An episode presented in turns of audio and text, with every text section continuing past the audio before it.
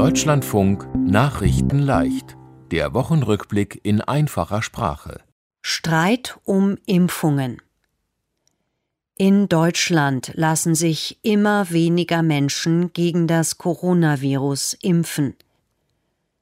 Deshalb gibt es jetzt Streit. Es geht darum, wie man die ungeimpften Menschen dazu bekommt, sich impfen zu lassen. Es ist wichtig, dass möglichst viele Menschen gegen das Coronavirus geimpft sind. Erst dann kann man die Verbreitung von dem Virus stoppen. Manche Expertinnen und Experten sagen, es müssen fast alle Menschen in Deutschland geimpft sein. Im Moment haben gut 60 Prozent mindestens eine Impfdosis bekommen. Es gibt verschiedene Ideen, wie man Menschen zum Impfen bekommt. Einige sagen, wir müssen die Regeln so machen, dass geimpfte viele Vorteile haben. Das könnte heißen, vielleicht dürfen irgendwann nur noch geimpfte ins Restaurant, Kino oder auf Konzerte. Eine andere Idee ist, wir brauchen eine Impfpflicht, zumindest für Berufe mit vielen Kontakten. Das wären zum Beispiel Lehrkräfte oder Pflegekräfte. Manche wollen auch Anreize für die Impfungen schaffen, zum Beispiel Geld oder gratis Essen. Viele sagen aber auch, wir müssen einfach nur besser erklären, warum die Impfungen gut und sicher sind. Es gibt noch einen Streit. Dabei geht es um Impfungen für Kinder und Jugendliche.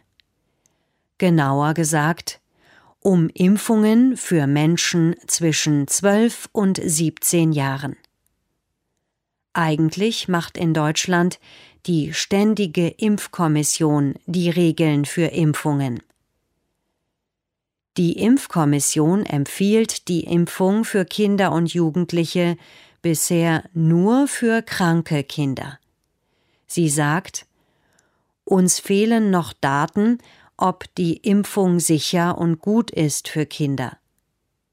Jetzt haben aber die Gesundheitsminister in Deutschland gesagt, Kinder und Jugendliche sollen sich jetzt überall impfen lassen können.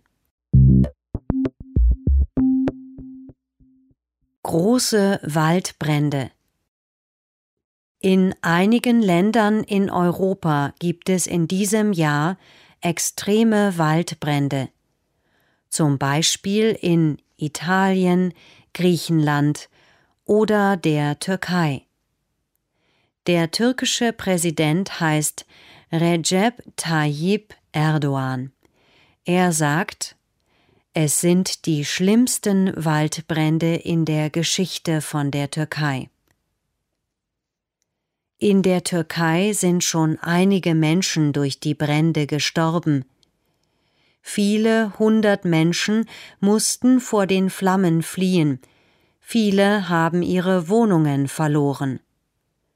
Jetzt musste auch ein Kohlekraftwerk vor den Flammen gerettet werden. Die Hilfskräfte haben alles aus dem Kraftwerk gebracht, was explodieren kann. In Griechenland brennt unter anderem der Wald in der Nähe von der Hauptstadt Athen. In der Stadt ist deshalb viel Rauch. Die Menschen sollen zu Hause bleiben und die Fenster nicht aufmachen.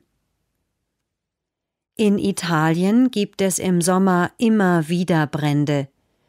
In diesem Jahr gibt es aber schon doppelt so viele Feuer wie früher. Auch in Bulgarien, Finnland und Schweden gab es Waldbrände. In fast allen Ländern gibt oder gab es Temperaturen deutlich über 40 Grad. Wenn es lange sehr heiß ist, trocknen Pflanzen und Bäume aus. Dann kann es leichter Feuer geben. Expertinnen und Experten sagen, es wird durch den Klimawandel jetzt immer mehr Extremwetter mit großer Hitze oder viel Regen geben.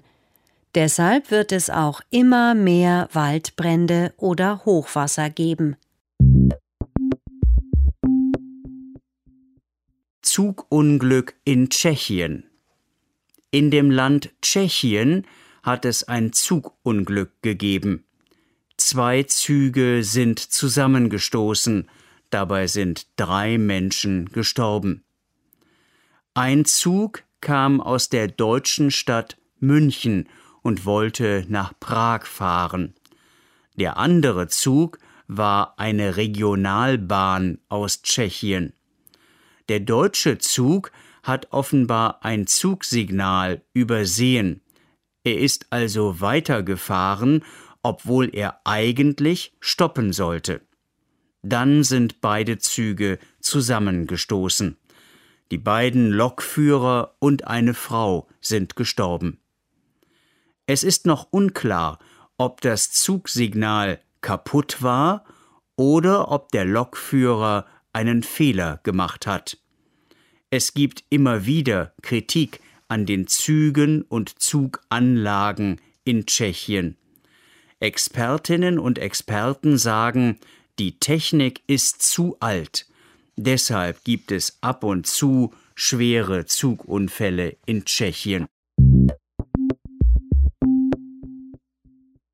Urteil zum Rundfunk Der Beitrag für den Rundfunk wird etwas teurer. Das hat das Bundesverfassungsgericht entschieden. Der Rundfunkbeitrag steigt auf 18,36 Euro im Monat. Bisher waren es 17,50 Euro. Der Beitrag muss einmal pro Wohnung gezahlt werden. Eine Familie mit fünf Menschen in einem Haus zahlt also zum Beispiel nur einmal. Fast alle Bundesländer waren für die Erhöhung. Nur das Bundesland Sachsen-Anhalt hat nicht zugestimmt. Damit hat Sachsen-Anhalt das Ganze aufgehalten. Das war nicht richtig. Das hat das Bundesverfassungsgericht jetzt entschieden.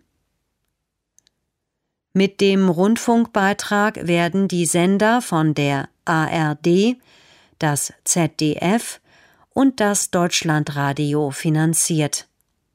Zu dem Deutschlandradio gehört auch Nachrichten leicht. Das Geld ist für Radio, Fernsehen und Internetangebote. Zum Beispiel wird mit dem Geld auch Nachrichten leicht bezahlt. ARD, das ZDF und das Deutschlandradio nennt man öffentlich-rechtliche Sender. Das heißt, diese Sender sind für alle da. Diese Sender sollen alle informieren und unterhalten. Öffentlich-rechtliche Sender müssen kein Geld verdienen. Dafür bekommen sie den Rundfunkbeitrag. Sportlerin muss fliehen. Die Sportlerin Kristina Timanowskaja kommt aus dem Land Belarus. In Belarus darf man seine Meinung nicht frei sagen. Bei den Olympischen Spielen hat Timanowskaja aber ihren Trainer und andere wichtige Mannschaftsmitglieder kritisiert. Deshalb musste sie fliehen. Timanowskaja sagt, ich hatte Angst, dass ich nach Belarus gebracht werde, obwohl ich das nicht will.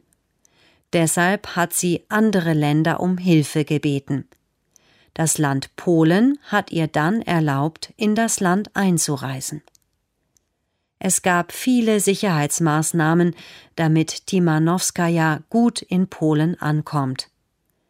Denn immer wieder werden Kritiker in Belarus festgenommen. Vor einigen Wochen wurde zum Beispiel ein Flugzeug in Belarus zur Landung gezwungen. In dem Flugzeug saß ein Blogger aus Belarus.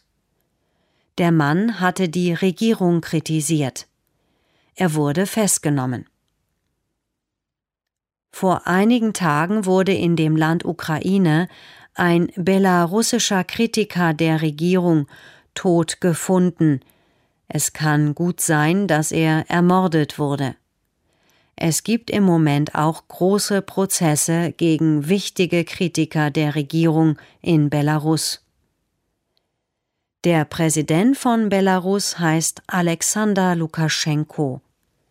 Viele sagen, er hat die Wahlen gefälscht und ist ein Diktator. Er unterdrückt alle, die ihn kritisieren. Es gab schon große Proteste gegen Lukaschenko. Inzwischen haben viele Menschen aber zu viel Angst, um zu protestieren.